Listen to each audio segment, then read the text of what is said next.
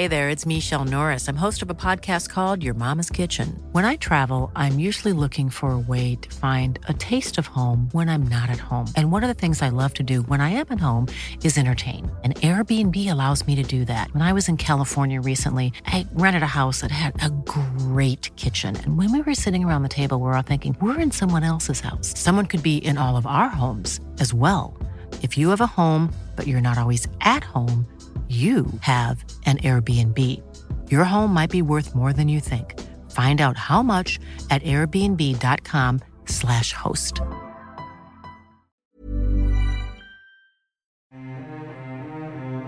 Langosta literaria.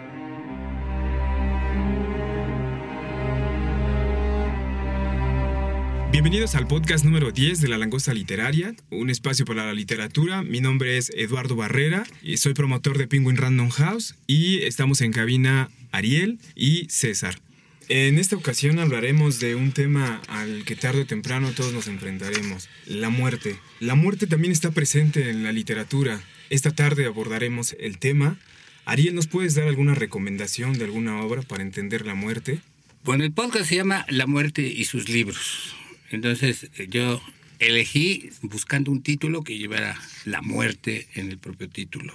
Y además me di cuenta que dentro de muy poco, contemporánea, la línea de excelencia de, Bolsillo la va a publicar y es nada menos que Muerte en Venecia de Thomas Mann, que pronto ya está incorporada al catálogo de contemporáneo no podríamos entender la muerte como nos, este, nos dicen que a través de un ensayo, a través de un libro, pero la podemos entender también desde el punto de vista artístico y literario, y eso es justamente la novela de, de Thomas Mann.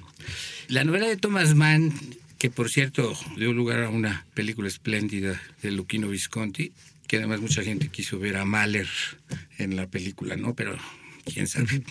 Y era Dick Bogard el, el actor. Bueno, en la novela él es un viejo que se llama Gustav Aschenbach, un viejo escritor muy famoso, toda una gloria de la literatura alemana, que llega a Venecia a tomar solo sus vacaciones. Ya es un hombre grande, está en decadencia, en decadencia física sobre todo, y de pronto se enamora y el objeto de su amor es un bellísimo adolescente que se llama Tazio, con el que nunca cruza una palabra. Llega a cruzar alguna mirada, alguna sonrisa y nada más. Y él se enamora totalmente. Y ese enamoramiento lo lleva a la muerte. Y ahí es donde viene a funcionar lo que creo que es una ecuación que podemos encontrar en muchísimas obras de la literatura, que es amor y muerte excelsa ecuación, se ha dicho. Muchas de las grandes obras están basadas en esto, en el amor y la muerte. Sí hay mucho de absurdo en, esta historia, y en este caso, gracias al perfecto arte del genio alemán, esa novela no solo es absurda, sino grotesca, pero a la vez impregnada de grandeza. Y con eso le doy la palabra a César para que nos haga su recomendación siguiendo un poco como tu, tu juego, digamos, tu, tu, tono lúdico en cuanto a que la muerte aparezca en el, título, del libro, me viene a la mente una, una gran novela corta de León Tolstoy que se llama La muerte de Iván Illich, que son los últimos momentos en la vida de un hombre que, que, reflexiona en el delirio, que está a punto de morir y que siente que, que las horas que se que transcurren, este, lo único que está haciendo es torturando o de alguna manera presenciando cómo la vida se le va de, de las manos en un suspiro, en un aliento. Y esto es muy curioso porque tiene también muchos ecos y resonancias con otra novela que se escribe décadas después de Carlos Fuentes, La muerte, la muerte de Artemio Cruz. También es una novela donde hay una, una especie de duerme vela, una especie de delirio en los que un hombre hace un repaso de su vida, como en La muerte de Iván Illich, en este caso Artemio Cruz, en el contexto de la Revolución Mexicana, hace un repaso de su vida y donde se encuentra con los amores de juventud, con las lealtades, con las traiciones, con las personas que se adelantaron en el camino de la muerte y constituye ese, ese microcosmos que es el cerebro del protagonista, constituye también a la vez una, una realidad de una época, una muerte, en este caso, de lo que fue paradójicamente la muerte de la novela eh, de la Revolución Mexicana. Claro. Oye, y hay una cosa que yo recuerdo, yo la leí hace mucho, prácticamente cuando salió. Del 56, 57. Ah, no, no, entonces, no, yo creo que es un poco después. Es la que sigue de, de la región más transparente, ¿no? Sí, es la, es, Es la segunda. la segunda. No, sí, yo, yo la leí más grandecito, ¿eh? Porque el 56 estaba muy chiquito. Estaba por ahí, así no estoy tan seguro de verdad. Este, me acuerdo de la estructura que es yo, tú, él. Así es. Es decir, este, el- los tres pronombres, ¿no? Así es, sí. Sí, es correcto. P- Perdón. Y, y ahí. ¿Tú la leíste? Sí, claro. A ver, cuéntanos. Ah, mira. Porque siempre, siempre oír una, lo- lo- Ah, perfecto. un, lector, un lector fresco. Sí, sí, sí. ¿No? Un, un lector este virginal. no tan contaminado como nosotros. No, y, y sobre todo con unas lagunas como de- de- del tamaño de las de Zempoala.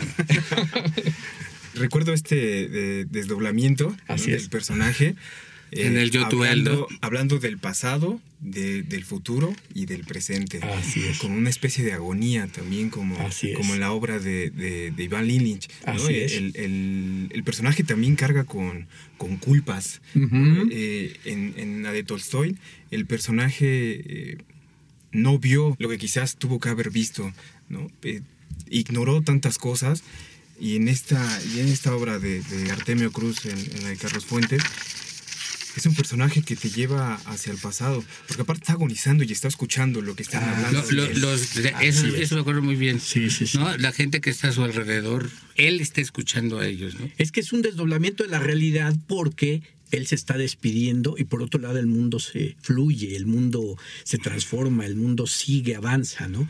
Es, eh, en ese espacio de la reflexión está la muerte de Artemio Sí, Cruz. claro. En la divagación, en el, en el pensamiento quieto, pero a su vez está impregnado de todo el movimiento que lo, que lo rodea, de sus familias, sus recuerdos, los dolores incluso, la- las este, muestras físicas, ¿no? De lo, lo que él siente cuando se está despidiendo, ¿no? Cuando deja esta, esta tierra. Oye, hay una pregunta ingenua, y además no me acuerdo. ¿De qué se está muriendo? Yo medio me acuerdo que es de viejo. Nada más. sí, o sea, no, hay un- no hay una enfermedad terminal. no hay enfermedad. O sea, es un Creo que no estaban de moda en ese tiempo. No, no. en ese tiempo, como, como, como los románticos, la gente se moría de nada y de todo. Y que era la nada, pues todo. Y que era todo el amor, el ser, el deseo, la preocupación metafísica, en fin. Claro. Y en este caso, Artemio Cruz muere ya. Oye, y ahora, ahora que dices que ya mencionas románticos, este, ¿por qué no pasamos a lo que nos parece que Pues podemos una, seguir? una obra romántica, eh, las desventuras del joven. Exacto. Yo traigo algo que quisiera este, leerles y bueno, y después pasarle a César para que les diga más de Werther, ¿no? Este, yo lo que lo que quiero es citarles Ujú. un libro que es este extraordinario que se llama El Dios salvaje, Ujú. que es uno de los ensayos más brillantes que se han hecho sobre el suicidio y es un ensayo literario. Todas las fuentes son literarias, pero es un ensayo sobre el suicidio. Entonces, en El Dios Salvaje, Al Álvarez, que es un, un crítico este, británico, aunque tenga el apellido de Álvarez, este, muy, muy bueno, y con este libro que te digo que es un clásico, escribe, para el público de su tiempo, Werther no era solo un personaje de novela, sino un modelo de vida Así es. el iniciador de todo un estilo de sentir y desesperar. Los racionalistas y las generaciones previas habían reivindicado el suicidio y contribuido a cambiar las leyes y modernizar los primitivos tabúes eclesiásticos. Pero el que volvió el acto positivamente deseable a los jóvenes románticos de toda Europa fue Werther. Así es. Entonces, este, el talante romántico, la definición del, joven romántico es el suicidio. Esa es su, su- su meta, su finalidad. ¿no? Así es. Y es un, un- un ideal en el que muchísimos jóvenes creyeron y empezó a producirse una ola de suicidios. Así es. Que ese, ese- ese es un fenómeno increíble, ¿no? El propio Goethe narra la fascinación que él sentía frente a una daga que tenía ahí en- en- encima de su escritorio cuando era joven, cuando estaba escribiendo el, el Werther, y, y, había una, una fascinación mórbida por agarrar la, la, daga y matarse, ¿no? No llega de eso, luego se muestra como, como escéptico y hasta se espanta un poco del fenómeno que produce con la novela, ¿no? De que empieza a haber suicidios. Así es. Y en realidad yo creo que lo que se muestra aquí también es esta ecuación amor-muerte, ¿no? Porque casi siempre estaban suicidándose por cuestiones de amor. Y hay nada más una reivindicación que yo quiero hacer porque creo que ya está sucediendo, que es nuestro propio este romántico suicida poeta que es Manuel Acuña. Manuel Acuña. Hay una reivindicación ahora, ya he empezado a ver, de Manuel Acuña, después de que estuvo muy satanizado y, se decía que era un, el poeta del ripio y no sé cuántas cosas. Yo creo que es más bien del rapio. ¿no? porque es un poco rap el, el nocturno Rosario. Entonces, este Acuña es realmente medio siglo más no, más bien siglo y medio después, es nuestro Werther. Él se suicida por, Rosario. Y tenía, ¿qué? 22 años. Sí, muy joven, no, no sé la edad exactamente, pero así es. sí, era muy joven. Entonces, ahora, ¿qué nos puedes decir de Werther? Pues eh, yo creo que el suicidio puede ser la muerte más literaria. Es, eh, lo es. Lo es. Eh, es una novela romántica en donde pues en aquellos años no estaba, no estaba permitida la ciencia, no era muy bien aceptada. Y este joven que vive una especie de amor y desamor y estas cartas que le va escribiendo a, su amigo. Y vamos viendo a, este personaje cómo va eh, un tanto en decadencia. Intenta alejarse de Carlota y vuelve. Así es. Porque no puede. Es un amor fatal. Es un amor fatal. Y yo creo que lo, lo más difícil para Carlota fue cuando se lo confiesa cuando le dice lo que está pasando y lo que pudiera pasar. Yo creo que ese es muy pasional, el, joven Werther, ¿no? Era como, eh, como aquellas obras como las de Shakespeare. Así es. Si no te tengo, ¿para qué quiero la vida? Renuncio a ella.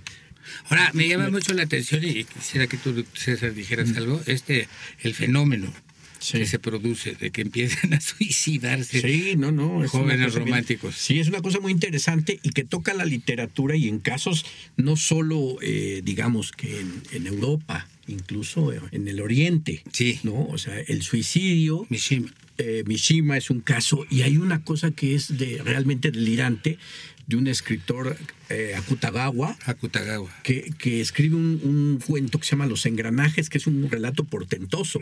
Es de un hombre común que empieza a ver, este, se empieza a ver a él en la calle y luego hay una serie de engranajes que aparecen y desaparecen en su cabeza.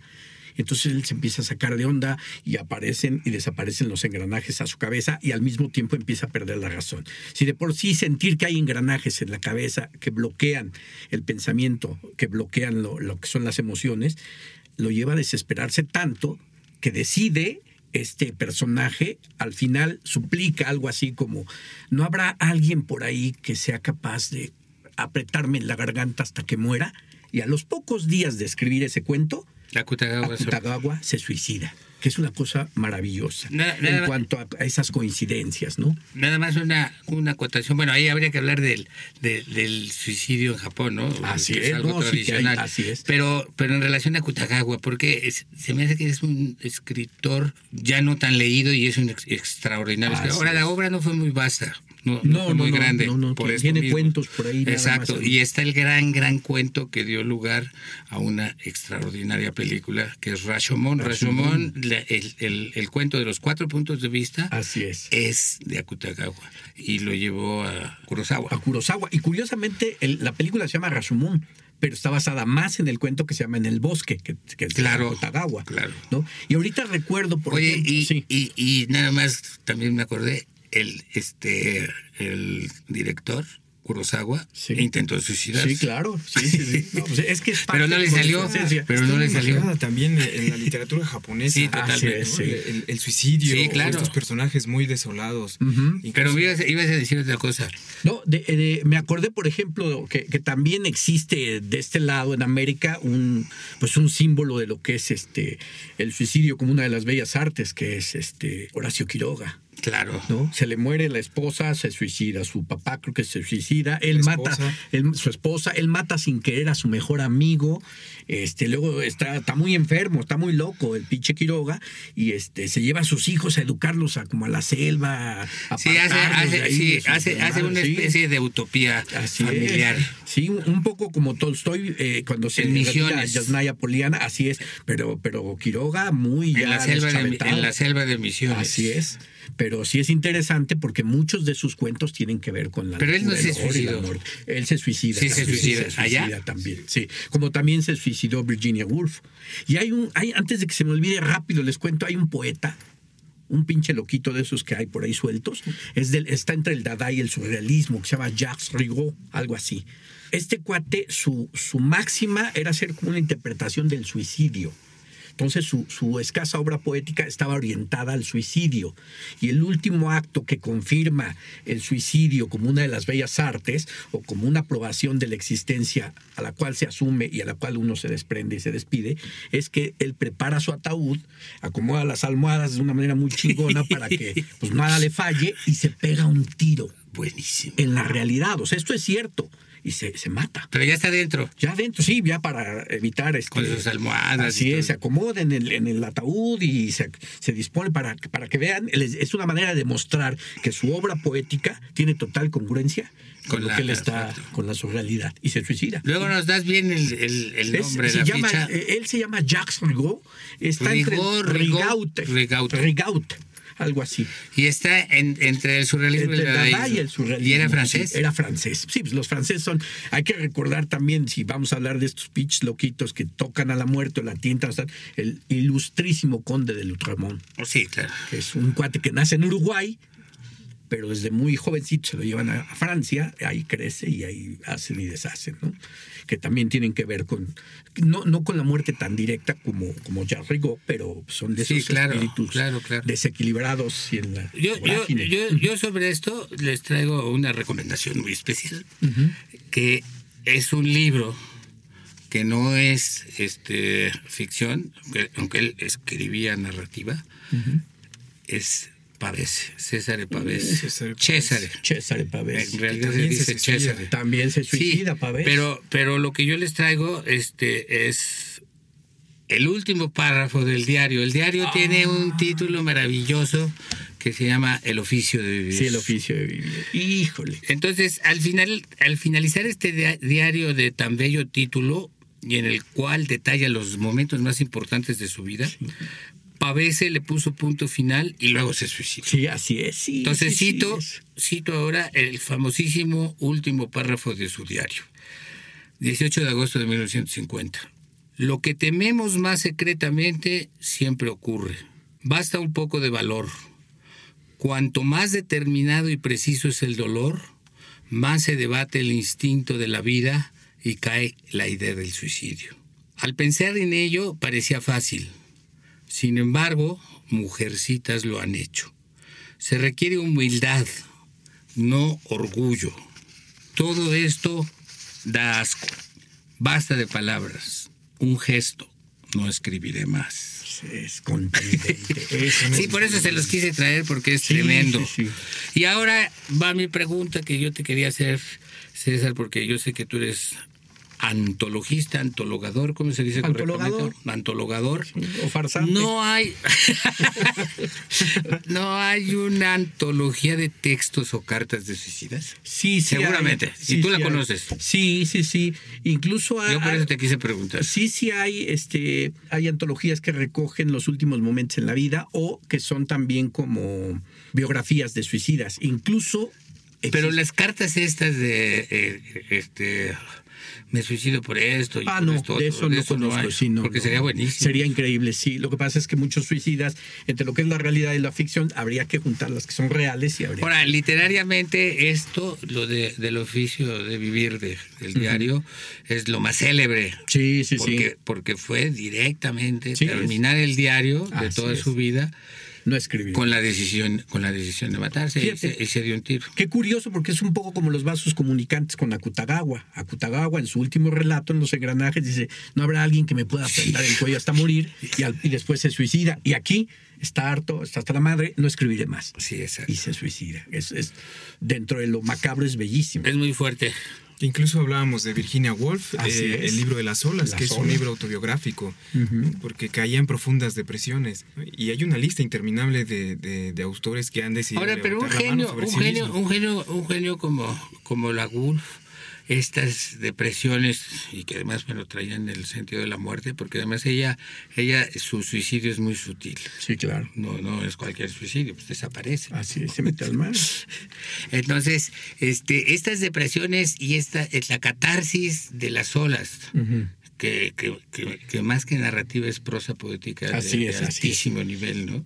Y entonces eso hacía que ella transformara toda su angustia, su depresión, etcétera, en altísima poesía, ¿no? Sí, sí, sí. Y esa es otra de las características de este tipo de, genios con esa este, esa sensibilidad, que pueden volver arte esto. Así es, claro, sí, sí, sí. Pues bueno, César, tú, tú hiciste una compilación del libro La terrible cordura del idiota. Es el, el título de uno de los versos del poema de Antonio Machado. Así es, sí.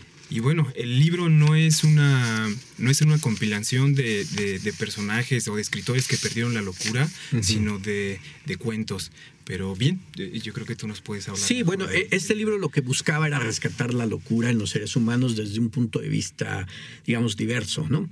Eh, la enfermedad mental sobre todo, ¿sí? Hay, hay locos eh, seductores, hay locos caníbales, hay locos asesinos, hay locos científicos y todos pues bajo la mano de escritores de la talla de Dostoyevsky, de Maupassant, de Gogol, de Chekhov, en fin. La idea era expresar la locura a través de estas historias de estos personajes, ¿no?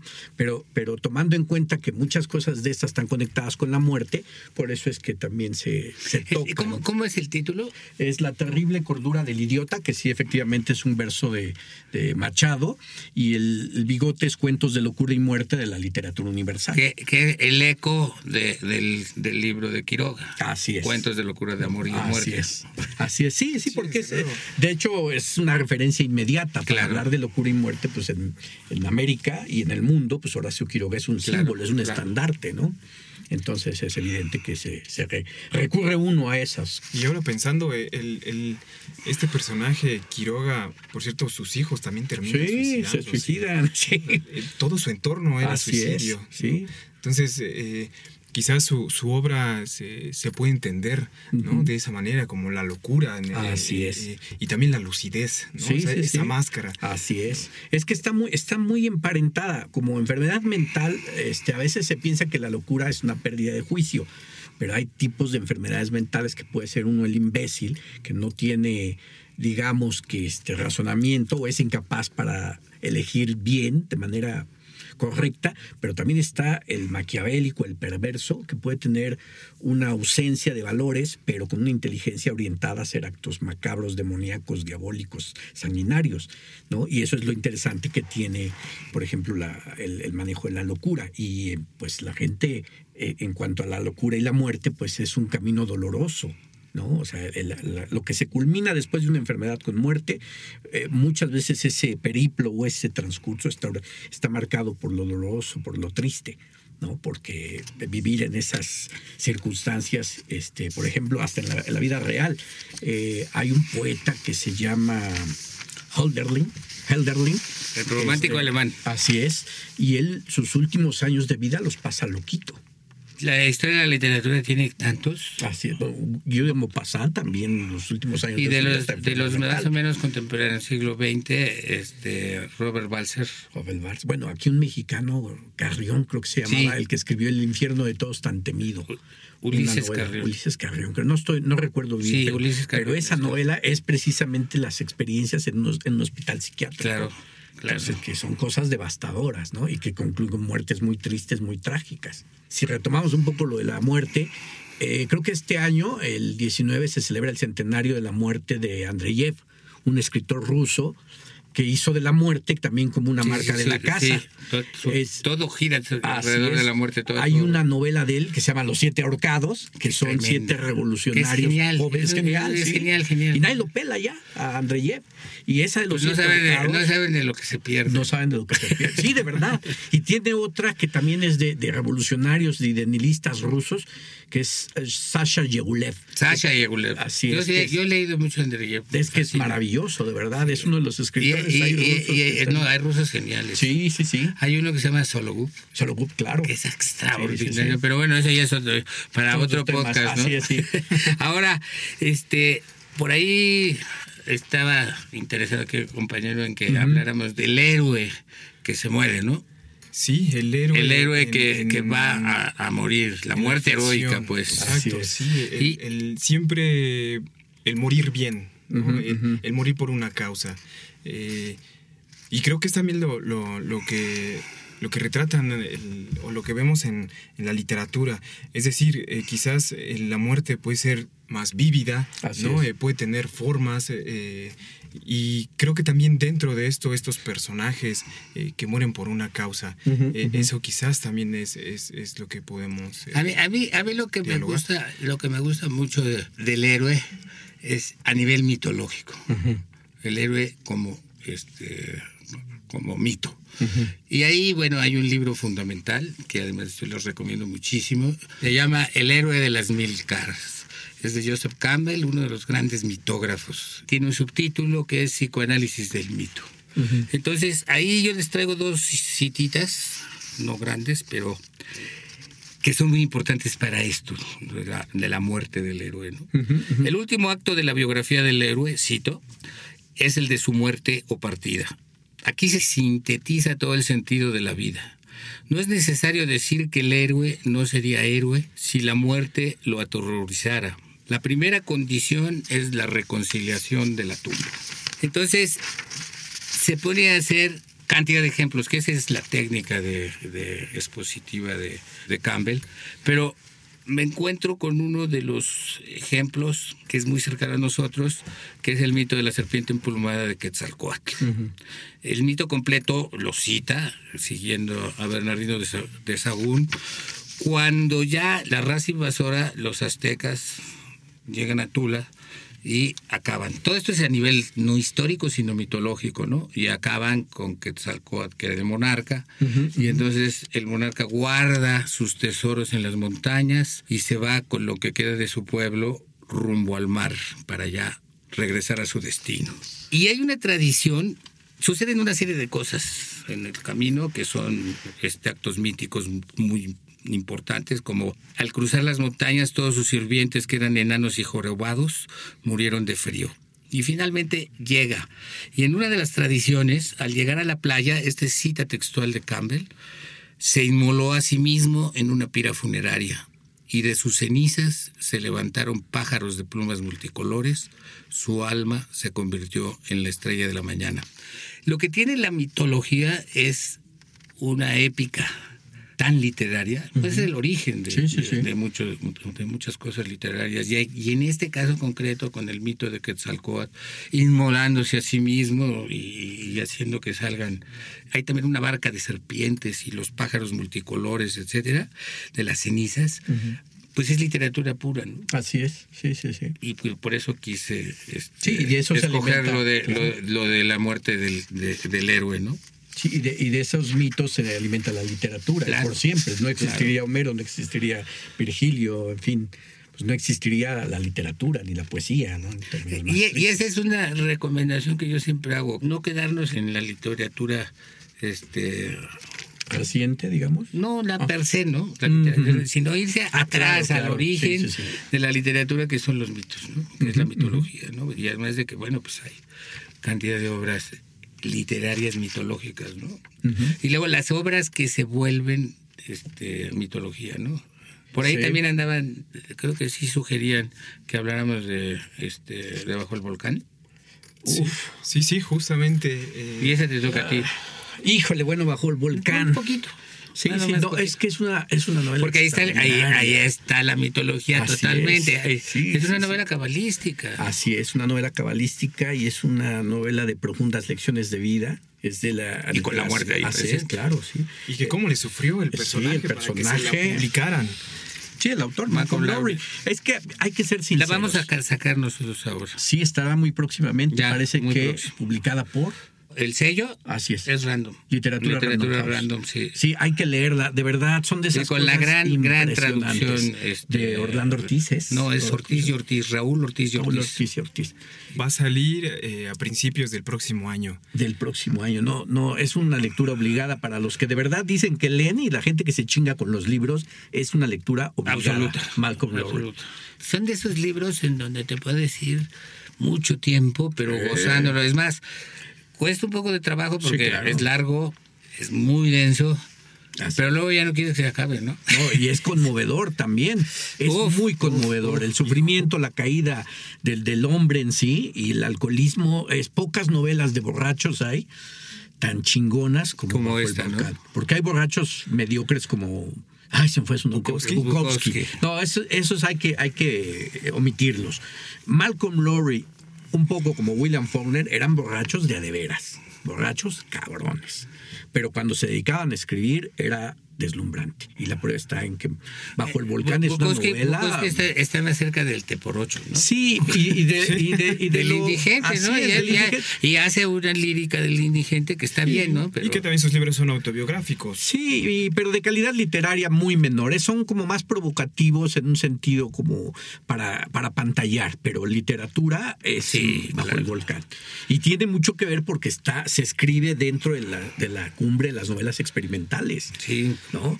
Y este, y antes de que se me olvide, hay una cosa que también es un portento que se llama La muerte de Virgilio. No, sí. De Herman Brock. Sí, esa, Es qué, bueno que, que- que- monumental. qué bu- qué bueno que te acordaste de, de la muerte de- porque ahí es la muerte. Sí, así, los últimos Virgilio, Virgilio es un poco, un poco como Artemio, Así es. Artemio Cruz. Virgilio está agonizando, Así es, las últimas horas del poeta Virgilio. pero es Virgilio. Así es. Entonces es, es como una autorreflexión de la civilización Así es. occidental, lo que estamos viendo, lo que estamos presenciando, porque además es Hermann Broch desde el siglo XX Así es, claro. utilizando a Virgilio para en su muerte Sí, en su muerte, de unas horas. para poder ver qué ha sucedido con toda la historia de la civilización. Es, Así es- es. es un No, prodigio. y por ejemplo, ahorita que hablabas de, de lo mítico, de lo épico, de lo cabalístico de Malcolm Lowry, en cuanto a la muerte de Virgilio de Sí, Herman Brock, es. también es una cuestión metafísica totalmente. Totalmente, totalmente. Va más allá de lo real, de lo tangible, se vuelve totalmente abstracta. Es casi casi un extenso poema de 400 páginas, Sí, un poema narrativo no, impresionante. sí, no es una verdad. novela en ese sentido. No, es muy atípica. sí. Volviendo así a, es. al- a, a- a Lowry, Nada más, que- nada más que no la tiene Penguin Random House. No, carajo. la novela está ambientada, eh, ocurre todo el Día de Muertos. Así Sí, es, el Día de Muertos, sí, porque como sucede en 24 México. horas, Así ocurre es. en México, en Como Cuernavaca. sucede en México. Así es. Es que hay que tomar en cuenta una cosa, me va a salir un poquito el tema, pero esa época era como de época de las audacias. El Ulises de James Joyce Se transcurre en un día. Esta novela de Lowry transcurre, en, un Transcurre en día. un día. Este, la muerte de Virgilio de ¿Son Herman cuántos? Brock ¿Cuatro días, cinco días de agonía? La de Germán Broch. es, La- pero la- son las últimas horas. Son las últimas Son las horas. últimas las horas, últimas las horas. últimas Sí, horas. Tienes razón. ¿Y qué pasa en México? Que se le ocurre a un escritor muy chingón, poco valorado ahorita también, que es Salvador Elizondo, hacer la crónica de un, De un instante. en Farabev, que es una cosa también maravillosa. Y además es muerte. Y es muerte. Sí, porque la- la- el, el- El el- suplicio. el momento en que le es. cortan los senos a la. Así que es una fotografía. es Sí, una sa- fotografía. sí saben a partir de una eso? fotografía. A partir de una, fotografía, a Elizondo se le ocurre Así es. escribir Farabev, Farabev. que es un instante, es el instante es. del dolor, porque la fotografía capta el dolor de a quien le están cortando los senos. Así es. El Ah, dolor ¿No y te ese- acordaste? Yo, yo- hacía mucho que No, no. y es que aparte- no me acordaba de Farabev. Y se escribe por ahí por los 60, creo. Es y como 60, fines de los insistimos, ¿no? 60. Así es. Es el la experimentación bien 60. hecha, bien construida, temeraria incluso. Es una gran novela. Que ya no se, sí, es una extraordinaria novela que ya no se da en estos momentos, pues. ¿no? Hay que regresar un poco en, en una, la, la novela Cumbre de Dostoyevsky está llena de muerte, la de los hermanos Karamazov. Totalmente. El papá, Los hermanos que es un hijo los de la gran puta, eh, eh, lo mata un hijo. No voy a decirles quién por si la quieren leer, pero, pero el papá es muerto por un hijo. Y se les acusa a otro hijo de, de ese señor, se le acusa de la muerte. Las intermitencias de la muerte. Así de es. Saramago. Esta novela escrita en, en el año eh, 98, se publicó en el año 2005 y es, es un libro en donde la muerte deja de hacer su trabajo. Hemos hablado de, de- de estos autores que se han suicidado o de estos personajes que se han, han decidido abandonar la vida misma. Y aquí es todo lo contrario. El, el libro son, eh, se cuenta en dos partes, en donde la muerte no quiere hacer su trabajo. El problema aquí es que no se detiene el tiempo, comienza a, a ver más viejo y problemas como aquellos que venden ataúd, eh, aquellos que venden seguros, no, la propia iglesia, ¿no? Eh, eh, es decir, ¿qué pasa con este tipo de, de cuestionamientos? Yo creo que también es, es un poco de provocación. Así ¿no? es. No, De- por de- supuesto. Y Saramago llevaba las, las, las situaciones al, al extremo a ver qué sucedía, ¿no? ¿Qué podría haber sucedido? Y es, es una... Él, él a veces está muy cercano a, a la science fiction o a la ficción especulativa, si, si prefieren llamarle así, ¿no? Y es llevar una situación al extremo y a ver qué pasa. Así es. Entonces ahí, por ejemplo, revienta la iglesia, pues ya no tiene ni chamba. Pues Sí, una claro. buena parte de su chamba Sí, ya sí, se va, y ya no hay velorios, no hay, Sí, no, hay se acaba el mis- no hay negocio, misas. claro, sí es cierto. Y a- No, es muy genial. Antes de que se nos pase también, yo creo, y eso lo recuerdo por una gran recomendación de Jacqueline Tavera, pues el maestrazo Juan Rulfo. Pedro. Páramo Sí, pues, es novela de muertos, Puros muertos. puros muertos. Y además en sus cuentos también yo, eh, por ejemplo, está el de Diles que no me maten, que es una O sea, cosa es preciosa. precioso. Y es, es una cosa que te va a anunciar la muerte cruel, despiadada de un cuate, de un hijo que quiere vengar a su padre, quiere matar a un viejo y el viejo le ruega, no me mates, mira, ya pasó hace un chingo, ya, ya estuvo, ya sufrí mucho.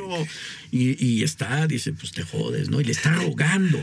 Y también me viene a la mente ese otro que es este eh, famosísimo, ese cuento del, del padre que lleva, Que lleva el hijo ya, cargando, prácticamente ya está muerto. No oyes ladrar los perros. Sí. no oyes ladrar los perros. Tú que vas allá Tú que arriba. vas allá arriba, Ignacio. Que no oyes ladrar los perros. Es, es una Y- cosa y- y maravillosa. en- La antesala de la muerte, sin duda. Y, y- y en Pedro Páramo es tan genial que hasta los lectores nos sentimos muertos. Sí, claro. Es que si no tienes esa atmósfera, si no comulgas con esa expectativa, pues no vas También, a entrar también a la ahí le- leyendo estás muerto. Así es, ¿no? Y, la, y la- lo magistral que resulta que los muertos escuchan a otros muertos que hablan de Claro, las paredes. claro. Es una cosa preciosa. Es increíble. Preciosa, sí, sin duda. Y, y había eso de la muerte absurda. La muerte absurda. Eh, un libro que recomendáramos, un libro de una muerte absurda. Ah, pues yo tengo una anécdota de un libro. Bueno, no, yo- no yo. Hay un escritor muy chingón que se llama André Malraux. Es un escritor Malraux, francés. sí, claro. Y él tiene una novela que Es el se de la llama condición La humana. condición humana. En esa novela hay un pasaje que es conmovedor y es una Que muerte sucede en absurda. China, ¿no? Así, así es. Está Chen, el personaje principal, es un cuate que va a matar, digamos que al, al político enemigo. Entonces se envuelve con dinamita el vientre y la chingada para, Así para como decir, le bueno, hacen ahora a los yihadistas. pues No, pues ahor- ahorita yo, yo creo que son bebé de brazos los, los matoncitos, ¿no? Pero bueno, esto era así, de, de alguna manera, un sacrificio humano, que sí hay todavía muchos, ¿no? Entonces se envuelve dinamita, algo, y está la, la, la consigna es, cuando venga el carro de- del, del pinche tirano impostor, te le dejas ir, y en el momento en que impacte, mocos, dinamitamos a este cabrón, ¿no? Entonces, ¿qué es lo que pasa? Es perfecto, ¿no? Y entonces se recrea la escena, se está preparando Chen, sus camaradas están, pues ahora sí que todos underground, escondidos en alguna este, bodegucha, una casucha, en fin, y corta la escena André Margot de una manera genial, y de repente aparecen los camaradas que lo van a ver al hospital a Chen. Le dicen, no, chingón, Chen, de verdad, te rifaste chido. Lástima que no iba este cabrón en ese carro. es una cosa Es absurda, delirante. sí. Sí. y aparece en la. No, no es cosa mía, está en la condición humana de Es una gran novela. Es una extraordinaria novela. Y luego él Sí, se sí, volvió político. Sí, de hecho, eh, está hasta. eh, Lo criticó mucho un escritor maldito que se llama Luis Ferdinand Celín y le tiró mucha mierda porque. Bueno, porque pues, además Celine era, era este, fascista. Fascista. No, es, es eso. Estuvo con la resistencia, pero Así es un genio. Sí, no, claro, sin duda. es un genio. El viaje, viaje a la Viaje al fin de la noche. ¿Cómo es? Viaje, al fin de la noche. Esa es una de Es las un grandes novelas del, Así es. del siglo XX. Y hay una que es mejor de él que se llama Muerte a crédito, pero no es tan, no es tan conocida. Como la, la que la volvió famoso. Famoso Viaje al fin de la noche. Y esa, esa también. Muerte a crédito es un portento. en, Bueno, tiene contemporánea, en contemporánea hay varias. ¿eh? Sí, En y- contemporánea se pueden conseguir varias de, en, De ese- en el Luis sello de, de bolsillo. Así es. Sí, varias. Y, y unas que. Porque él, como fue satanizado, Así es, sí. sí, sí. estuvo en la cárcel. Estuvo, estuvo preso en Dinamarca y bajó 10 40 años. kilos. 10 años estuvo preso. Sí, no, o sea, fue un- es, es un- uno de los grandes escritores. Yo lo que, lo que quiero recomendar Sí, sí, sí. rápidamente es una novela de Robert Stevenson que se llama Aventuras de un cadáver. Hija. Es una de las sátiras más Es fundamentales bellísimo, de sí, la muerte. Y luego también los personajes que matan, ¿no? Los personajes que matan. Ay, ay, ay. Yo tengo dos. Adelante, por favor. Sí, ya, empiezo Sí, sí, sí, sí, sí. Pero tú vete pensando Yo ya tengo aquí uno en la cabeza así muy bonito. Yo, muy escogí, bonito. yo escogí dos. Adelante, adelante. El cobrador de Rubén Fonseca. Un asesino serial de un cuento de 1979. Sí. Y el horrible Sheriff Lou Ford de la novela negra de Jim Thompson, El asesino dentro de mí, publicada en 1952.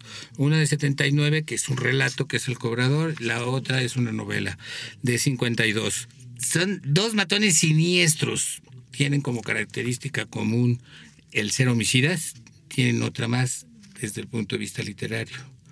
Narran en primera persona. Con eso cambia todo. Sí, sí, sí. El cobrador narra cómo mata y cómo va matando, porque es un serial. Creo que empieza con un dentista. Sí, ahí se empieza a enloquecer, pero sí. como trae pistola anda matando a todo el mundo. Así es, así es. Y entonces ve las caras de las víctimas, cómo se ponen, pero además nosotros, los lectores, como está en primera persona, lo estamos viendo a través de los ojos de él. Lo mismo es la novela de, de Jim Thompson. Y gracias a la habilidad de, de sus creadores entramos directamente como lectores a la mente del homicida. Eso es eso es tremendo. Sí, Es sí, sí. De las pocas experiencias este, que ofrece así, de que no sabes si seguir, es es. tremendo. La Jim Thompson es especial, es especialísimo. Es el escritor de novela negra favorito de Stephen King y de muchísimos.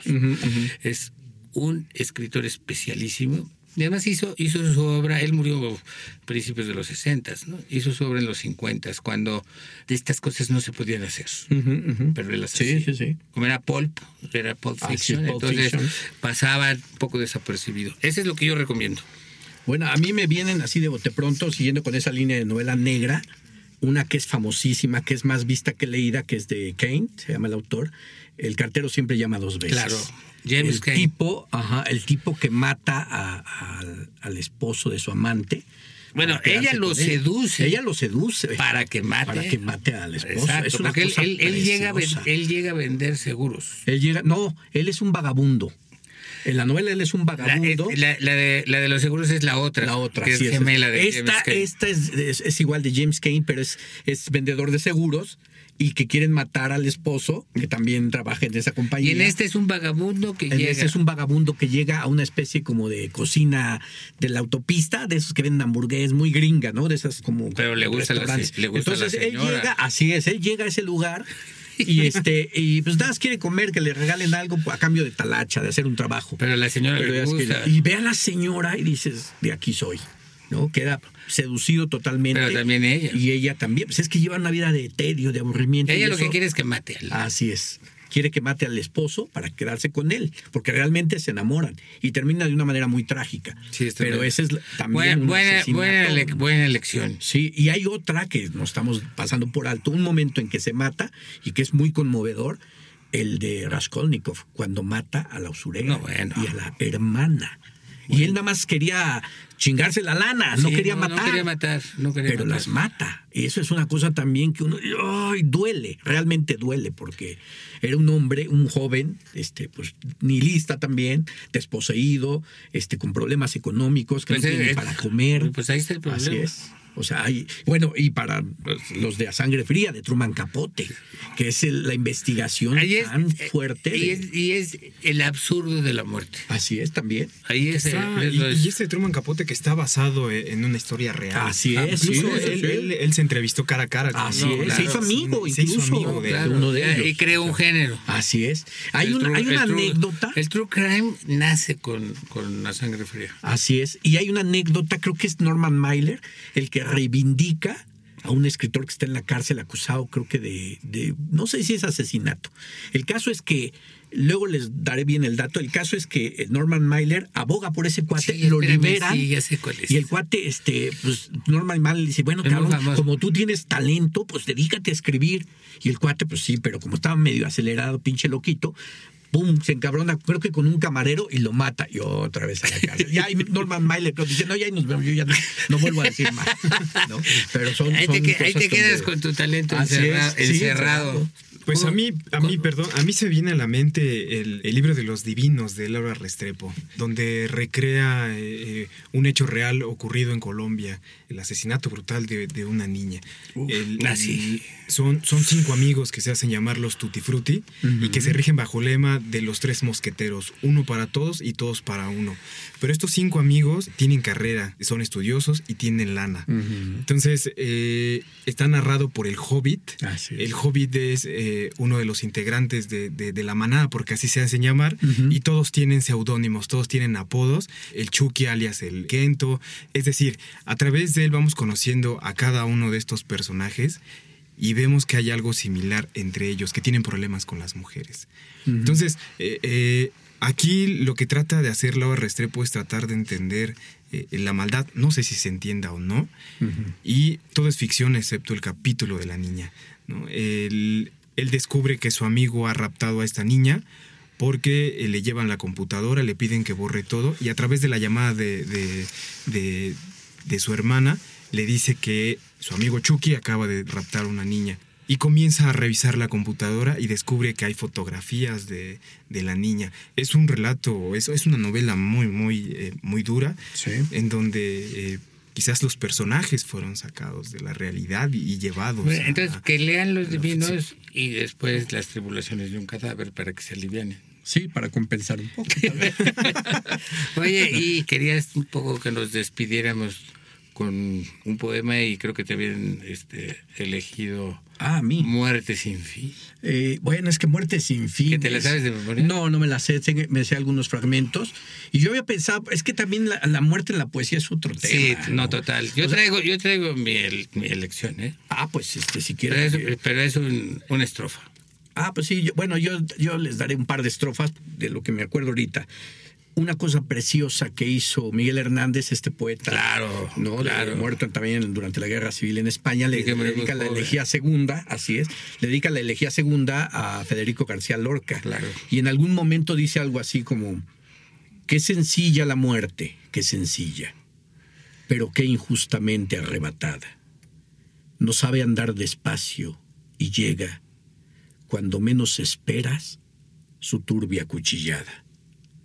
Buenísimo. Es realmente bellísimo. Bellísimo. Y Federico García Lorca tiene una serie de composiciones en su romancero gitano, eh, donde habla de Antonio Torres Heredia, que es un gitano, El, que eh, eh, ¿Toñino? La muerte de Antoñito Camborios. Ayondito, Antonito Antoñito Camborios. Es sí, esa. Es esa. Ah, es bellísimo. Sí, es una cosa preciosa porque el, el inicio de, ese, de esa serie de poemas es el, el Antonio, el Antoñito, un gitano guapísimo, aceitunado, bello, y, em- y dice una cosa así, algo parecido dice este eh, García Lorca. Antonio Torres Heredia, hijo y nieto de Camborios, con una vara de mimbre va a Sevilla a ver los toros. A la mitad del camino, cortó limones redondos y la fue tirando al agua hasta que la puso de ojos. Es- ese es como el inicio. Pero al final, cuando lo agarran, porque le tienen envidia, porque no lo quieren, porque los gitanos Sí, tienen esa sí, sí. fascinación. Son bien hijos de la chingada, pero también son muy. este, sí, o sea, eh, son como. Son cabrones, pero también son apasionados y también son leales. Ya te está y también poniendo aman. pi, pi. Sí, Ah, bueno, ya me voy entonces. Pero bueno, me, no, me, me voy, pero antes me- les digo lo, lo- cómo responde ese. Ay, Antoñito Camborios, digno de una emperatriz. Acuérdate de la Virgen porque te vas a morir. Ay, Federico García, llama a la Guardia Civil. Ya mi talle se ha quebrado como caña de maíz. buenísimo. bellísimo, bellísimo. Hay mucha muerte en la poesía. Yo, yo lo que traigo es la estrofe final de un soneto famosísimo de Quevedo. ¿Amor constante más allá de la muerte? Sí. Y además me ha acompañado recientemente por, mm. por razones que tú sabes. Sí, sí, sí. Y el soneto se llama Amor constante más allá de la muerte, como bien dice César que qué tal, ¿eh? Y pues todo de memoria, yo traigo acordeón, ah, pues yo traigo acordeón. No crean en la memoria, la memoria es la inteligencia de los imbéciles. De verdad, así dicen los pedagogos. Y sí dice una verdad, porque nos pedían una verdad sobre la muerte, un poema que dijera una verdad. Dice una verdad, pero es una verdad poética, básicamente. Sí, sí, sí. Cito la estrofa postrera. Alma a quien todo un Dios prisión ha sido. Lo corto un segundo porque puede entenderse mal el Dios. El Dios es Cupido, que es el Dios del amor. Entonces repito, alma a quien todo un Dios prisión ha sido. Venas que humor a tanto fuego han dado. Médulas que han gloriosamente ardido. Su cuerpo dejará, no su cuidado.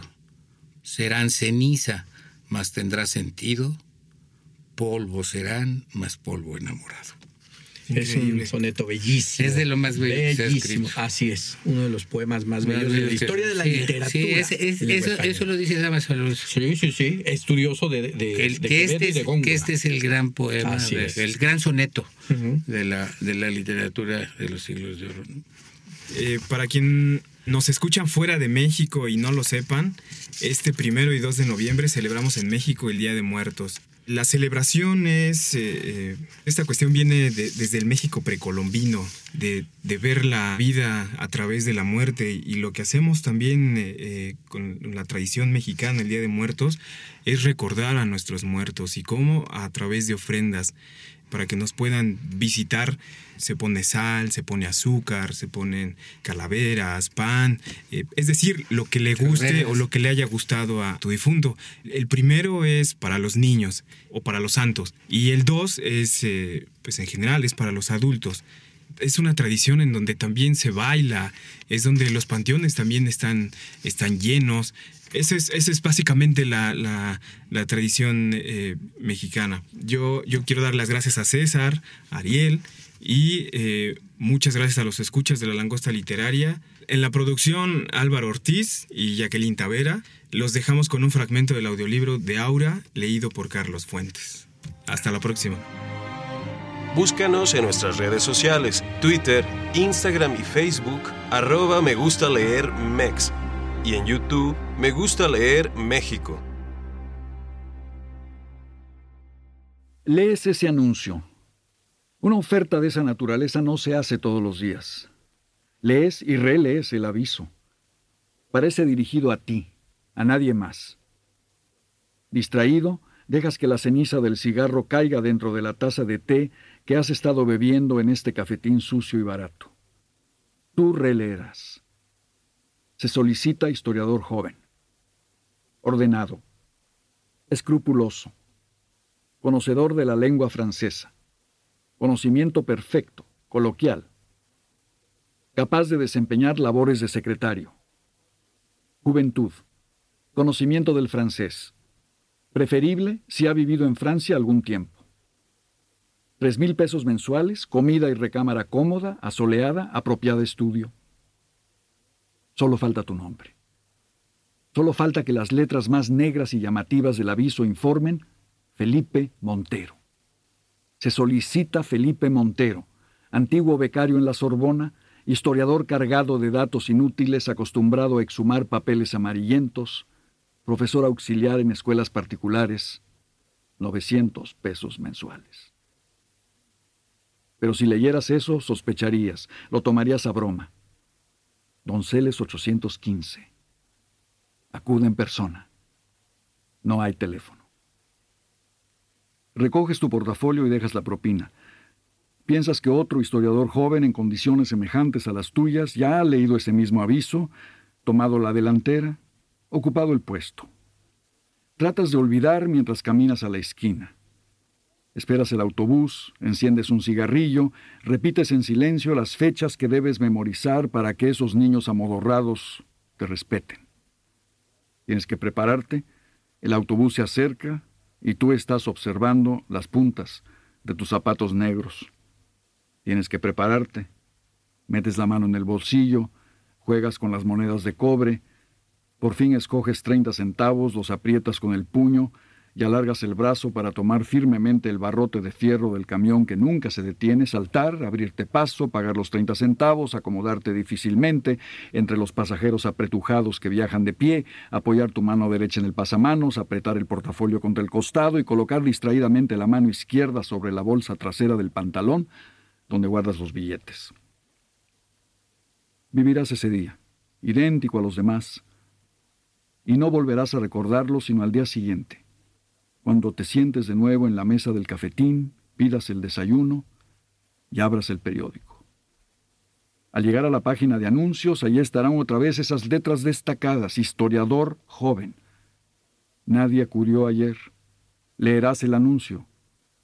Te detendrás en el último renglón cuatro mil pesos.